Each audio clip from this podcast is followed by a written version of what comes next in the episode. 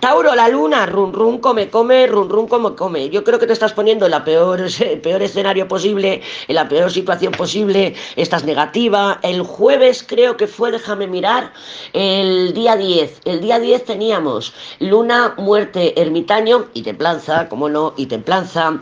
Y igual deberías escucharte otra vez ese diario, porque ya te comenté o comenté en el diario que la luna, con, cuando está tan cerquita con el ermitaño, es que tenemos que cambiar la actitud tenemos que ponernos las gafas de otro color, tenemos que intentar elevar nuestra vibración porque estamos viendo el lado negativo de las cosas, no el realista, no el realista, Tauro, el negativo. Eh, entonces, claro, con eh, la luna ahí, pues eso, eh, también evidentemente murmuraciones, em, intuiciones que no son reales porque está al lado del ermitaño, es, y estoy segura de que esto y es esto porque esto es así y esto es asá.